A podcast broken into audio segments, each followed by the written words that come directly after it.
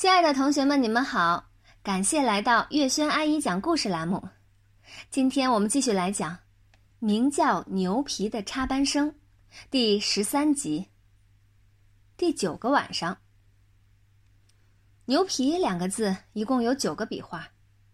安琪儿给自己规定，每晚临睡前呀绣一个笔画，这样九个晚上就可以完成马小跳交给他的任务。第九个晚上。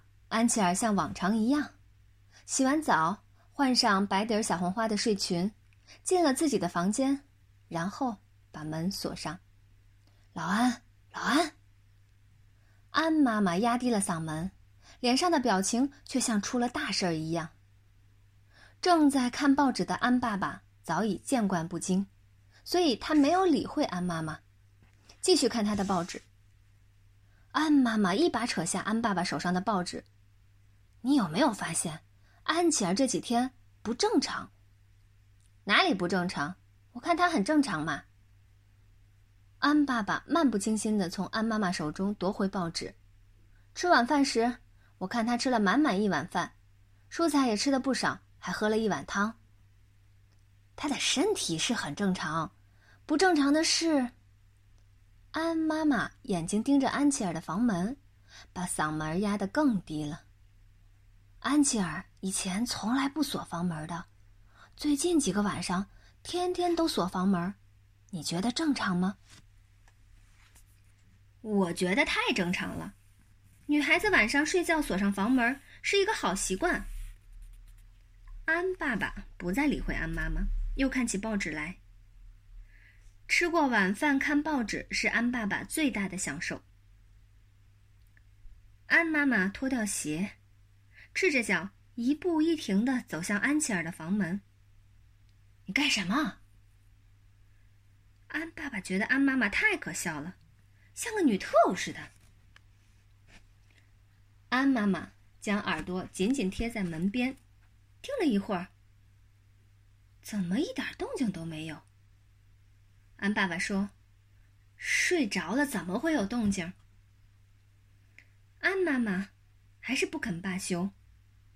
他找来安琪儿房间的钥匙，猛地打开房门，把正坐在床上绣牛皮的安琪儿吓得赶紧用被子把自己蒙起来。安琪儿，你在干什么？安妈妈去拉被子，安琪儿捂得更紧了，这更加重了安妈妈的疑心。安琪儿的力气毕竟没有她妈妈的力气大，被子终于被安妈妈揭开了。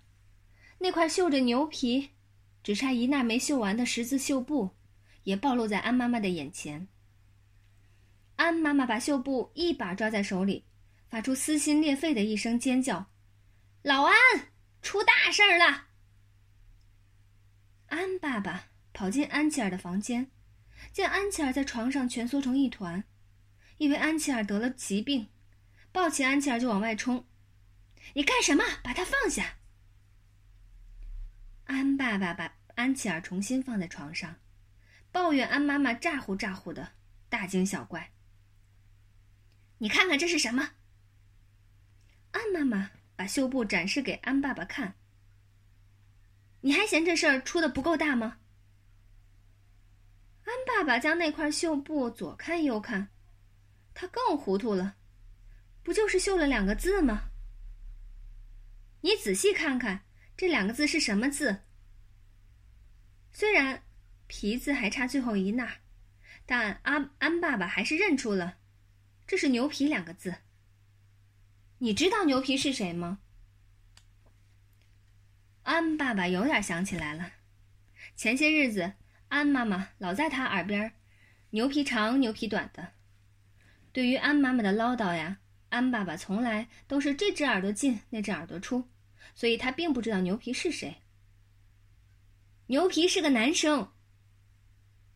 安爸爸有些木然的，那又怎么样？那又怎么样？你还觉得不够严重吗？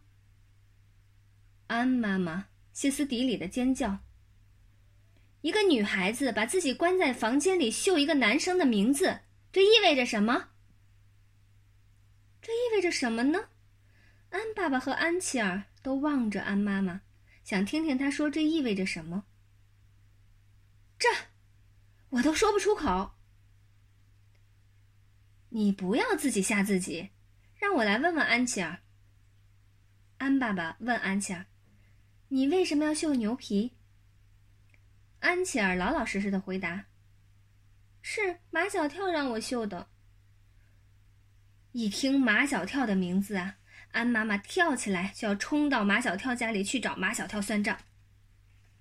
安爸爸把他拦住了：“你急什么？还没问清楚呢。”安爸爸接着问安琪儿：“马小跳为什么要让你绣牛皮的名字？”安琪儿老老实实的回答：“马小跳和牛皮是好朋友，他说牛皮喜欢中国字，他要把我绣的字。”装在相框里，挂在他的床头，天天看。你听听，你听听，还挂在床头天天看呢。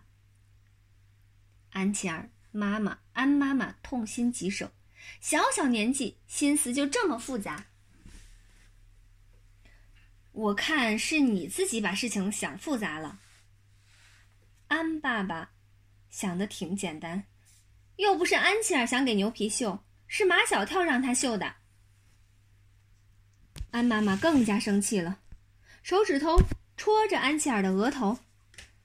马小跳叫你干什么你就干什么，马小跳的话是圣旨吗？安琪儿问：“什么叫圣旨？”安妈妈懒得回答。安爸爸说：“圣旨就是皇帝说的话。”哦。安琪儿认真的点点头，他在心里默认。马小跳的话对于他来说，就好比皇帝说的话一样。看着安琪儿这样子，安妈妈暴跳如雷：“安琪儿，你气死我了！”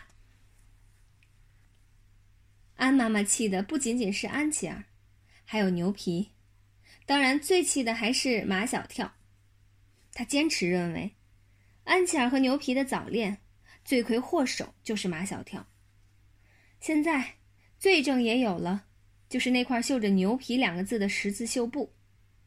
他已打定主意，明天就带着罪证去学校找秦老师。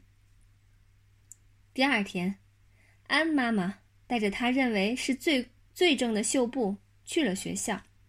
他把罪证放在秦老师的办公桌上，只说了：“这是安琪儿绣的。”秦老师便什么都明白了。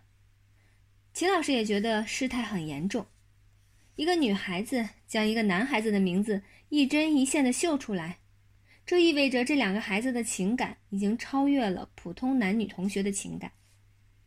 秦老师，你说该怎么办？安妈妈把所有的希望都寄托在秦老师身上，她希望秦老师拿出一个行之有效的办法来，斩断牛皮和安琪儿的情丝。秦老师沉吟片刻，说：“这事儿急不得，处理的不好就会产生不好的国际影响。因为牛皮不是一个普通的学生，他是从美国来的。实话告诉你，这件事情怎么解决，我心里也没有底。教书育人几十年，秦老师处理过无数棘手的事情，但是。”他从来没有心里没底过，现在，他真的感到心里没底。他得去找欧阳校长。